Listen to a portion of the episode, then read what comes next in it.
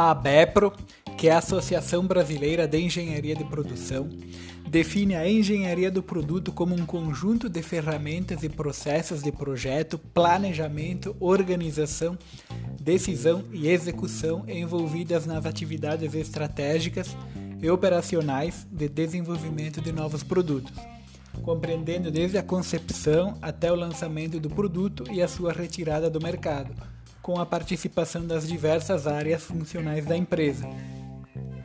O mercado globalizado que permite a concorrência com players de todo o mundo força constantemente a redução do ciclo de vida dos produtos, pressionando as empresas a aumentarem o grau de customização, ao mesmo tempo que precisam diversificar seu portfólio. Dessa forma, a engenharia do produto serve como método para a gestão do desenvolvimento de novos produtos, assim como a gestão de todo o portfólio, incluindo as fases de pós-lançamento e descontinuidade. Um produto é definido como algo que pode ser disponibilizado ao mercado de forma a satisfazer necessidades e desejos, contemplando bens físicos, serviços, experiências, eventos, propriedades, organizações, informação e ideias. Já o gerenciamento do portfólio é o processo de decisão pelo qual uma lista de produtos é constantemente atualizada e revisada. Nesse processo, novos produtos são avaliados, selecionados e priorizados. Projetos existentes podem ser acelerados ou abortados. Os recursos podem ser alocados e realocados nos, nos projetos ativos. Os projetos podem estar relacionados entre si ou serem independentes, mas devem integrar os objetivos estratégicos de forma a buscar recursos na organização. Portanto, o gerenciamento do portfólio garante que o conjunto de produtos selecionados atenda aos objetivos da empresa. Esse conceito de portfólio é uma ferramenta útil para disciplinar a alocação dos recursos, maximizando o retorno esperado. A gestão de portfólio de produtos visa basicamente a atender três objetivos. Objetivo 1: maximização do valor do portfólio, ou seja, otimizar a relação entre os recursos utilizados e os retornos previstos. A partir desse objetivo, devem ser selecionados apenas produtos com maior lucratividade e melhor chance de sucesso. Alinhamento entre o portfólio de produtos e a estratégia de negócio. Esse é o objetivo 2. É a tradução da estratégia da empresa em um conjunto de produtos que considera as linhas atuais e as linhas futuras e que torna o negócio viável. Apenas 60% das equipes de desenvolvimento de produtos têm os seus objetivos derivados de fato da estratégia da empresa. Balanceamento estabelecimento do mix de projetos eh, de produtos, o grau de inovação, radical ou incremental, para produto e processo, riscos e recompensas associados ao projeto, segmentos de mercado que cada produto pretende atingir a curto e a longo prazo. Então, o balanceamento é o terceiro objetivo da gestão de portfólio de produto. O objetivo do planejamento estratégico de produtos é obter um plano contendo o portfólio de produtos da empresa a partir do planejamento estratégico da unidade de negócios. Ou seja, uma lista de produtos que serão desenvolvidos de forma a auxiliá-la a atingir metas estratégicas do negócio. Para produtos já comercializados, deve-se incluir também uma previsão de retirada do mercado. Se a estratégia da empresa é competir por meio da diferenciação tecnológica, o portfólio deve ser planejado de forma a possuir uma linha de produtos mais sofisticada que a linha dos concorrentes. Alguns conceitos envolvidos em produto e gestão de portfólio. Diferenciação é o ato de desenvolver um conjunto de características para distinguir a oferta de produtos e serviços da empresa da oferta da concorrência. Posicionamento. Posicionamento é o ato de desenvolver a oferta e a imagem da empresa para ocupar um lugar destacado na mente dos clientes alvos. Sobreposição. A sobreposição é quando dois produtos são capazes de atender a mesma necessidade de um perfil de cliente, gerando ineficiência com maior volume de estoque, vendas menores e confusão para o cliente. Um mix de produtos consiste de várias linhas de produtos. O mix de uma empresa apresenta abrangência, número de linhas oferecidas. E aqui um exemplo: cinco linhas canetas, lápis, borracha, régua e cola.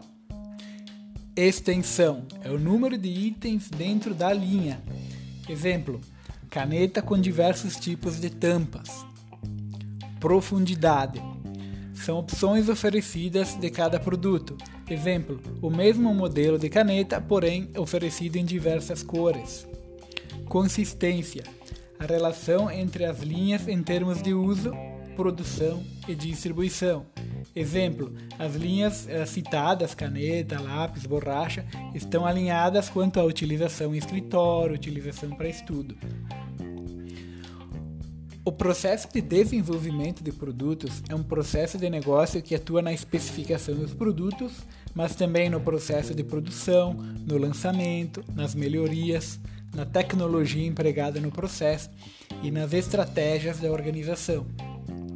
Esse processo de desenvolvimento apresenta elevado grau de incerteza e risco em suas atividades, já que a maior parte das decisões são tomadas no início do processo. Cerca de 80% do custo final de um produto é comprometido no início do projeto. Ou seja, quando tu inicias a produção e a comercialização, as alterações e melhorias causarão um impacto muito pequeno no custo e no preço de venda do produto.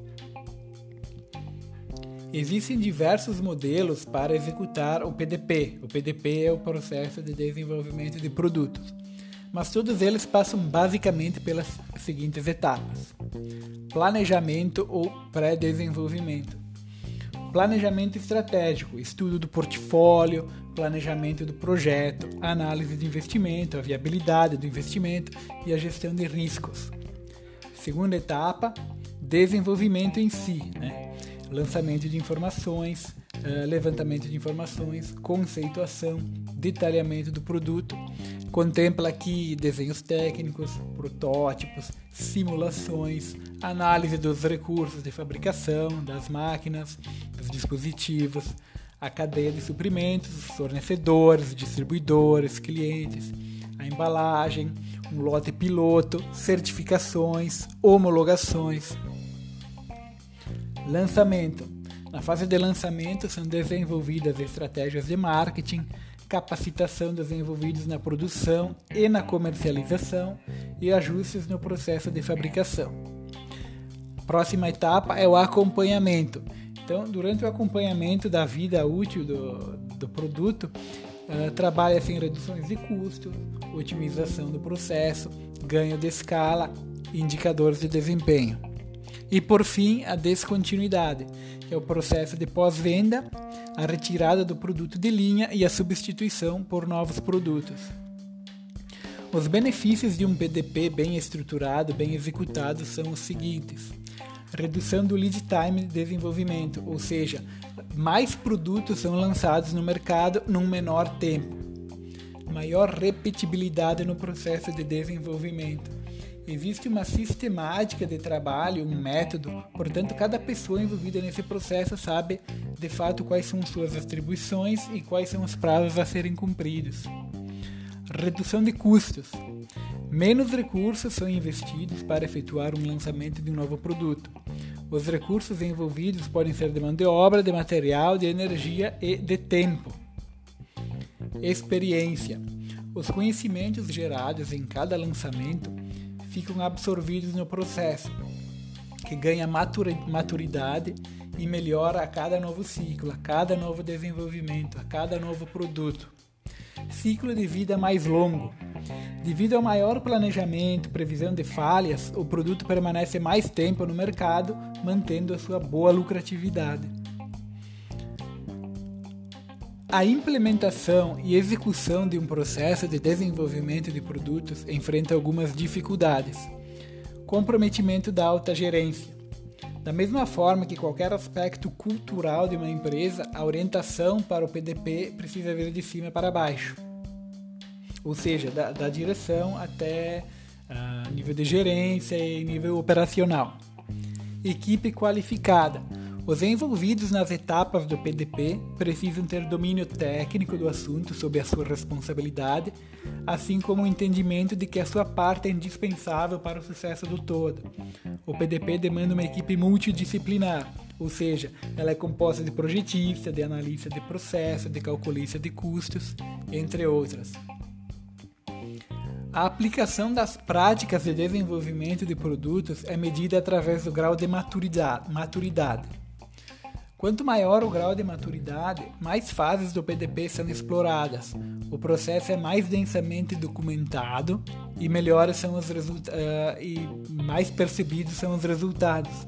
Tá? Uh, existem cinco níveis de maturidade, segundo o Rosenfeld, que é um, uma referência no, no assunto de desenvolvimento de produtos. Uh, o nível básico, então apenas atividades essenciais são realizadas.